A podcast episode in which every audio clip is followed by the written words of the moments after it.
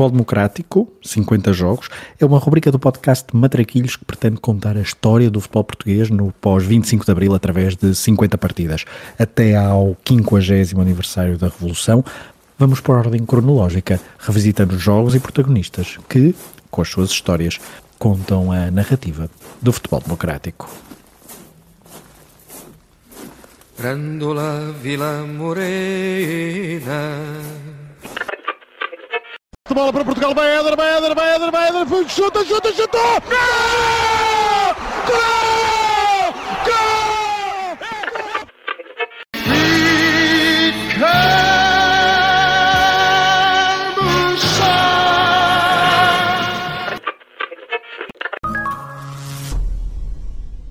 O Clube de Futebol Os Belenenses foi fundado em 1919 e durante várias décadas pertenceu por direito próprio ao território dos grandes. Para se ter uma noção da força dos Azuis do Restelo nas primeiras décadas do futebol português, entre 1934 e 1964, ou seja, mais de 30 épocas de primeira divisão, o Clube Lisboeta apenas ficou abaixo do quarto lugar por seis vezes, sendo a pior delas todas um oitavo lugar e com destaque, claro, obviamente, para o título na temporada de 45.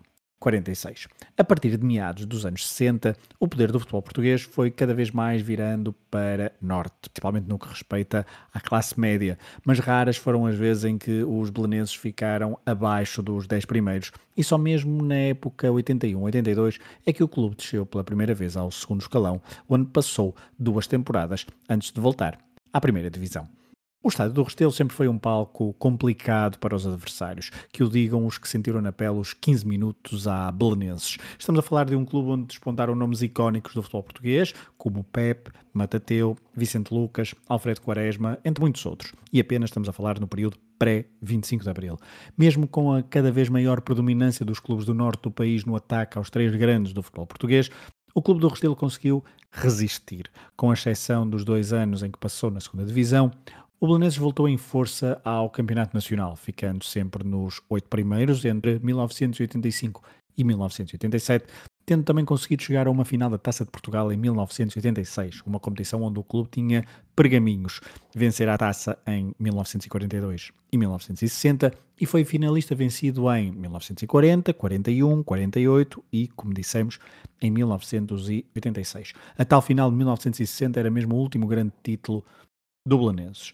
A história e o peso do clube do Restelo ainda contavam muito dentro de campo nos anos 80, aliados a um poder económico que ainda hoje se verifica, permitindo contratar bons jogadores e treinadores. No verão de 1987, a direção do Belenenses resolve apostar num técnico brasileiro que tinha feito furor na sua primeira época em Portugal, levando Vitória de Guimarães ao terceiro lugar, igualando a melhor classificação de sempre do clube, que já remontava a 1969.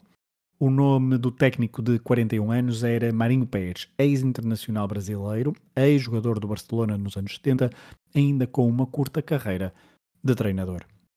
Mas a sua primeira época no Restelo voltou a correr bem, já que chegou novamente ao terceiro lugar do campeonato e esteve perto de eliminar precisamente o Barcelona na Taça UEFA. Era a melhor classificação do Belenenses desde 1976, tendo ficado a 3 pontos do Benfica e com mais um ponto que o Sporting, Clube de Portugal. Nessa época, Marinho Pérez contou com os golos de Chico Faria, Mladenov, Mapuata ou Chiquinho Conde para chegar ao terceiro lugar, uma frente-ataque de luxo no futebol português. No entanto, no final da temporada de 87-88, Marinho Pérez alegou problemas de saúde da sua mulher para regressar ao Brasil, uma desculpa reciclada por Vitor Pereira em 2022 para fazer a viagem inversa. Por isso, com Marinho Pérez de fora, o Belenense aposta num nome consagrado do futebol português para tentar cimentar o clube no topo. John Mortimer, de 54 anos, é a escolha da direção para treinar os azuis do Restelo, ele que tinha levado o Benfica ao título duas épocas antes, tendo passado uma temporada no Betis de Sevilha pelo meio. Mortimer arrancava assim para a temporada 88-89 como treinador do Clube de Futebol Os Belenenses, já sem uma poata, mas com três caras novas que viriam a ser importantes em toda a época. Adão, internacional português, ex-Vitória Sport Clube, Fernando Macaé, médio brasileiro ex-Bilizona, da Suíça, e um avançado angolano de 27 anos chamado Manuel Saavedra. A época começou bem, com três vitórias no campeonato, só que a seguir foi o descalabro. Seis jogos sem vencer e nem a eliminação uh, do Bayer Leverkusen, orientado por Rinus Mikkels, treinador campeão da Europa de seleções pelos Países Baixos uns meses antes, atenuou o impacto dos maus resultados no Campeonato Nacional. Na Taça UEFA, para piorar, o Belenenses foi eliminado pelo Vélez Mostar nos penaltis e no campeonato eram poucas as vitórias. Durante vários meses a imprensa vai noticiando a impaciência da direção do clube perante os maus resultados e o fraco futebol proporcionado pela equipa de John Mortimer. E é assim que não é surpresa para ninguém que em meados de fevereiro o clube demite o treinador inglês. Estavam decorridas 25 jornadas do campeonato. O Belenenses era oitavo, com 25 pontos, mais 5 que a linha d'água, menos 5 do que o quarto classificado, que dava acesso às competições europeias. Foram 25 jogos, 7 vitórias, 7 derrotas e 11 empates. E só tomaram esta decisão de dispensar Mortimer quando tiveram a certeza que Marinho Pérez, ele mesmo, estava novamente disponível para voltar, pois já tinha rescindido com o Santos do Brasil. Marinho Pérez regressava assim para uma missão complicada. Igualar o que fizeram em 87-88 era praticamente impossível e ainda havia o risco da descida. Só que o plantel era praticamente o mesmo que ele tinha orientado e, por essa razão, a adaptação não foi complicada. E o primeiro jogo de Marinho Pérez no seu regresso ao Restelo foi triunfante. A 22 de fevereiro de 1989, o Belenenses recebeu o Futebol Clube do Porto para os oitavos de final da Taça de Portugal. Depois de eliminar o Sintrense, o Porto Alegrense e o Sporting da Covilhã, agora era a vez do campeão nacional em título e do detentor da taça, nesta altura já orientado por Artur Jorge, regressado de França para substituir Quinito, uma das, uma das poucas apostas falhadas de Pinto da Costa ao longo dos seus mandatos. O Belenenses lutou de igual para igual com o Porto, o renhido, e que foi a prolongamento, onde um golo polémico de Mladenov fez a diferença. 1-0, vitória dos Azuis do Restelo e qualificação para os quartos de final da taça. Mladenov, o avançado búlgaro que jogou no México 86, mostrava-se confiante que o regresso de Marinho Pérez ia trazer coisas positivas ao clube. Penso que foi importante uh, porque agora com a chegada de Marino Pérez o trabalho dele é diferente nós uh, já conhecemos o trabalho dele o trabalho de Marinho Pérez adapta-se mais às características dos jogadores do Bolonenses? Sim, penso que sim. O objetivo de Marinho Pérez era somar o máximo de pontos possível no campeonato, mas o sorteio da taça editou um confronto com o Sporting de Espinho na ronda seguinte, confronto que o Belenenses venceu por 2-1. De repente, o clube do Restelo estava às portas de uma nova final no Jamor, e não se pode desperdiçar muitas oportunidades destas. Nas meias finais, o Restelo foi novamente palco de um jogo marcante. O Belenenses recebeu o Sporting Clube Portugal, estava a perder por 1-0 ao intervalo, graças a um gol de Douglas, mas um vendaval ofensivo entre o minuto 70 e o minuto 85 destruiu a equipa orientada por Manuel José. Penso que houve de facto desconcentrações eh, provocadas por má condição psicológica por parte dos jogadores, porque em termos técnicos e em termos físicos a equipa não tem problema. De ordem alguma, os jogadores têm um índice técnico elevado, a condição física da equipa é boa, agora quer dizer, quando não há um suporte em termos psicológicos, quando a condição psicológica da equipa não é boa, pois eh, logicamente que cometem-se mais erros. Digamos que o, o, Sporting quando sofre um gol, não sofre o gol do empate, já aconteceu em Portimão, sofre aquele gol do empate, representa praticamente o gol da derrota. A equipa não tem força anímica, não tem capacidade de reação, devido aos problemas imensos com que se tem debatido. Baidek, Saavedra e Mladenov fizeram os gols que apuraram o Belenenses para mais uma final da Taça de Portugal. Já tinham eliminado o Sporting e o Porto mas ainda faltava o Benfica. A equipa da Luz chegaria ao Jamor como campeã nacional 88-89, um título conquistado com bastante tranquilidade e com apenas 15 golos sofridos em 38 jogos. O técnico era Tony, na sua primeira época completa como treinador principal, e o Benfica vinha de uma época onde estavam a sarar as feridas da derrota na final da Taça dos Clubes Campeões Europeus frente ao PSV em 1988.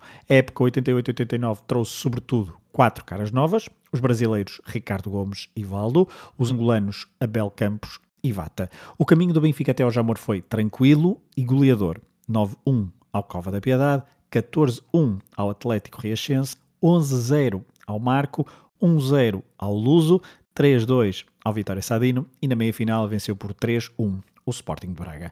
O Benfica era claramente favorito para o jogo decisivo no Jamor, frente ao Belenenses, não só por ser campeão nacional, por ter melhores jogadores, mas também pelo histórico recente em finais da competição. Era a sétima final do Benfica nos anos 80 e tinha vencido as seis anteriores vezes em que tinha estado no jogo decisivo. O Clube da Luz não perdia uma final da taça desde 1975. A equipa de Marinho Pérez precisaria de um jogo perfeito para vencer o Benfica a 28 de maio de 1989. Só que tudo correu bem para os azuis do Restelo. Já lá iremos. Antes, ouçamos os adeptos do Belenenses nas imediações do Jambor. Nós viemos de muito longe para, para o Belenense ganhar, para fazermos uma forcinha para o Belenense ganhar. Viemos de Viseu para o Belenense ganhar. Aqui o seu amigo do Benfica não deve estar muito de acordo. Não, sou benfiquista, mas o Benfica vai ganhar. E é desta vez que o Belenenses ganha uma taça? Ganha. Gostava, gostava que ele ganhasse uma taça. Eu também gostava de ganhar. Já que o Benfica tem tudo ao menos, desde que aí está o momento. Isto é que é amor ao clube. Amor ao clube. Sou sócio há 45 anos, já vim lidar três vezes de sócio do Bolense. É tu, temos 12 da família, netos e tudo, é tudo, é tudo Bolense. Até o cão é, é Matateu. E eu também sou. Chegou a ver, é, lembra-se? Lembro-me, lembro o, o Jaime, que há, há três anos perdeu o Campeonato Nacional, o Jaime aparece duas vezes lá à frente do Bento e manda a bola para o telhado. Esse cabrão é, é, é uma grande tragueira. Lembra-se ainda do, do campeonato que o Valencia ganhou? Lembro, ah, fui a Elvas, tive um desastre automóvel, fui para o hospital, vi os cornos. Eu lembro-me tudo, meu amigo. Desta vez parece que tudo correu bem com este adepto que, mesmo com percalços, ainda se lembrava bem da vitória no campeonato em 46. Passavam 43 anos, mas ainda era tópico de conversa. O Clube de Futebol Os Belenenses, graças aos seus gloriosos anos 40 e 50, não era um clube de bairro ou regional, tendo mesmo alguma implantação nacional. Agora, em 1989, queriam voltar a vencer um título importante e vingar a derrota da final de 86, perdida frente ao Benfica, de John Mortimer, o técnico que começou a época 88-89 no Restelo. E para perceber melhor a importância deste jogo e como foi vivido na altura, recorremos a quem o experienciou como adepto do Clube de Futebol Os Belenenses. Nuno Prestrelo, adepto azul, recorda desta forma o jogo e reflete sobre a sua importância na história do clube. O dia 28 de maio de 1989 é um dia que vai viver na memória do, dos belenenses, dos que lá estiveram, dos que apenas ouviram contar porque foi o dia em que o Belenenses voltou a conquistar títulos um, e em que apresentou um, uma capacidade de enfrentar o, o, Benfica, acabar de ser campeão, com jogadores como o Ricardo Gomes, o Moser, o Veloso, o Valdo, o Vitor Paneira, uh, o Diamantino, uma equipa que estava em festa, que tinha acabado de ser campeã, passou uma semana a celebrar, e o Belenenses do outro lado chegava ao Jamor depois de uma época fantástica, uma carreira na taça em que eliminou o Sporting, uma vitória por 3-1 em casa, o Futebol Clube do Porto, uma vitória por 1-0, e uma equipa que tinha jogadores como o Jorge Martins, como o José Mário, eh, o José António, o Sobrinho, o Baidec, o Joanico, que se tornou histórico pelo golo que marcou, o Chico Faria, um ponta de lança eh, que, como, como houve poucos também, e depois tinha aquele que para mim era a grande referência desta equipa, que era o Stoichon lá de 9. Um búlgaro que começou este jogo no banco, começou e não entrou, é a coisa mais incrível. Era o melhor jogador desta equipa e hum, não fez a carreira que deveria ter feito, porque na altura os jogadores, ele era búlgaro e os jogadores só podiam sair da Bulgária com 28 anos. Era um, uma forma que a Bulgária tinha de proteger e reter o talento, algo que parece impensável ao, ao, ao dia de hoje. O treinador era Marinho Pérez, que se superiorizou ao Tony neste jogo. Eh, Marinho Pérez, que foi um grande nome do futebol brasileiro, antigo internacional, antigo jogador do Barcelona e um dos grandes nomes da história do Belenenses. Neste dia, o Belenenses conseguia equilibrar, eh, portanto, em 89, um estádio nacional com, rezam as crónicas, 60 mil lugares de lotação. Sabemos que a colocação de cadeiras viria a reduzir drasticamente a, a lotação dos estádios, mas dizia eu, o Belenenses, que conseguia equilibrar a presença nas bancadas com, com o Benfica. E hum, não diria 50-50, mas se calhar 60-40, eh, com um estádio muito maior, portanto, a mostrar uma capacidade de mobilização. E eram Belenenses que hum, em 86 tinha estado na final da taça, também com o Benfica, tinha perdido por 2-0, eh, num jogo sem grande história, em que o Benfica tinha sido melhor, e, e um Belenenses que em 82 tinha descido divisão pela primeira vez. Portanto, dá para perceber aqui a importância deste jogo para o Belenenses e desta conquista. Era um, um, um clube que renascia, que, que então presidido pelo Mário Rosa Freire, mostrava estar de volta aos, aos, grandes momentos do passado e até ultrapassar o que era a sua história recente. Em 1990, portanto, a época seguinte, já sem Mário Rosa Freire, o Belenenses perdeu nas meias finais da taça em casa com o Farense, um jogo de desempate decidido no prolongamento. Um, um, portanto, o Belenenses estava de facto no, momento da sua história de viragem. Um, o que é que o que é que se guarda deste jogo? Guarda-se de facto uma capacidade incrível de superação dos jogadores do Belenenses, que depois de uma carreira notável nesta edição da Taça, viram o Chico Faria marcar o primeiro gol. Um, apontado para a bancada, portanto a equipa estava a atacar para o lado onde estavam os adeptos do Bolonenses, a curva norte do, do Estádio Nacional, e o Chico Faria eh, conseguiu isolar-se, marcou o gol e celebrou com aquele seu salto a Charlie Chaplin, que, que fica na memória dos bolonenses. Depois o Benfica acabou por empatar aos 73 minutos com um gol do Vata, e o Joanico, já perto do fim, e a 10 minutos do fim, sensivelmente, protagoniza o momento da sua carreira. Hum, ele que foi um, um, jogador bom, mas não ao nível de outros, como aqui referi, caso do, do, do sobrinho, do José Mário, do José António, do Baidec e, sobretudo, do Melado Novo, mas marcou um livre bastante longe da baliza que, que ainda hoje fica na memória do Belenenses e dos Belenenses. É, eu diria que depois da, da conquista do campeonato, em 45, 46, este é talvez o momento mais simbólico e mais importante eh, da história do Belenenses, da história futebolística. Eh, um momento que marca também o início de um declínio, eh, em que as dificuldades do clube se tornam mais evidentes em acompanhar a modernização e, e em lidar até com a transição de poder com a saída de Mário Rosa Freire. Em 2007 voltou à final da taça com o Sporting, eh, numa época muito boa, também sob a liderança de Jorge Jesus, mas eh, eu acho que hoje, e esta é uma piada que todos os adeptos do Bolonenses vão perceber a, a referência, esta pode-se dizer que foi a melhor equipa do Bolonenses nos últimos 40 anos, se calhar para não dizer nos últimos 60. E é, e é incrível que que já tenha passado tanto tempo olhando para trás. É, é, é um momento, eh, dizia eu, que, que, vai ficar para a história e que, pronto, estamos aqui a recordá-lo. Eu recordo-me que tinha, na altura, eh, era adolescente e, e, foi muito especial para mim, porque eu tinha ouvido toda a vida dizer que a Bolonense era um clube grande e, na verdade, faltava-me ver isso acontecer, ver consumar-se. E aconteceu. O declive que o Nuno fala foi evidente. Depois desta conquista, só por uma vez o clube do Restelo voltou ao Jambor, no, na final de 2007, perdida frente ao Sporting. No campeonato, raramente se consolidou como equipa do top 6, ficando várias vezes abaixo do décimo lugar, tendo descido de divisão em 1991, por uma época. Eh, de 2011 a 2013 também esteve na segunda liga e depois em 2018 de forma definitiva, estando por estes dias na segunda liga, depois de um longo caminho das pedras desde as divisões distritais de Lisboa. O Clube de Futebol Os Belenenses foi uma das principais, se não mesmo a principal vítima do fenómeno das SADs em Portugal.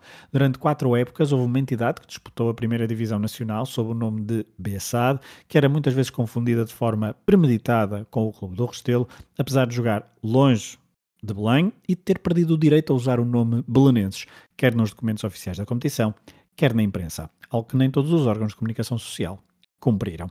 Quando passarem 50 anos da democracia, o Clube de Futebol Luz Belenenses estará a acabar de cumprir a sua primeira época no futebol profissional português. E muitos esperam que seja a primeira de muitas. Já a empresa sem adeptos, liderada por um personagem manhoso de seu nome, Rui Pedro Soares, estará perdida no qualquer escritório de advogados a tentar perceber o caminho da insolvência. O caso do Belenenses nestas últimas épocas é um excelente exemplo do poder dos adeptos no futebol moderno. Nada é eterno, mas um clube como este, com uma história recheada de triunfos e com uma massa associativa significativa, tem mais condições para poder lutar contra os interesses obscuros que por vezes tentam manchar o futebol nacional. Diogo Barrote, adepto do Clube de Futebol dos Belenenses, que não era nascido quando o seu clube venceu a Taça de Portugal em 1989, reflete sobre essa vitória e sobre a sua condição de adepto do clube em 2023. Acredito que ser adepto do Boanenses nos anos 80 tinha algum paralelismo com os dias de hoje. Afinal, Portugal era e é um país dominado por três clubes, sendo o Boanense ainda obrigado a dividir a cidade de Lisboa com o Benfica e Sporting. Contudo, Creio que no final dessa década de 80 se viviam tempos de otimismo.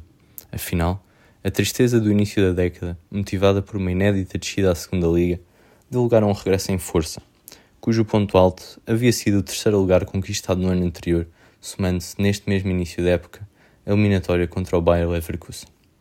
Com a conquista da Taça de Portugal, em 1989, o Anenses consegue a desforra da desilusão sofrida três anos antes e levantar o troféu quase 30 anos depois da última vitória, contra um Benfica fortíssimo, procurava a dobradinha. À época, com certeza sonhou-se com esta vitória como ponto de partida para o resgate do Estatuto Grande. Hoje, infelizmente, sabemos que tal não se confirmou.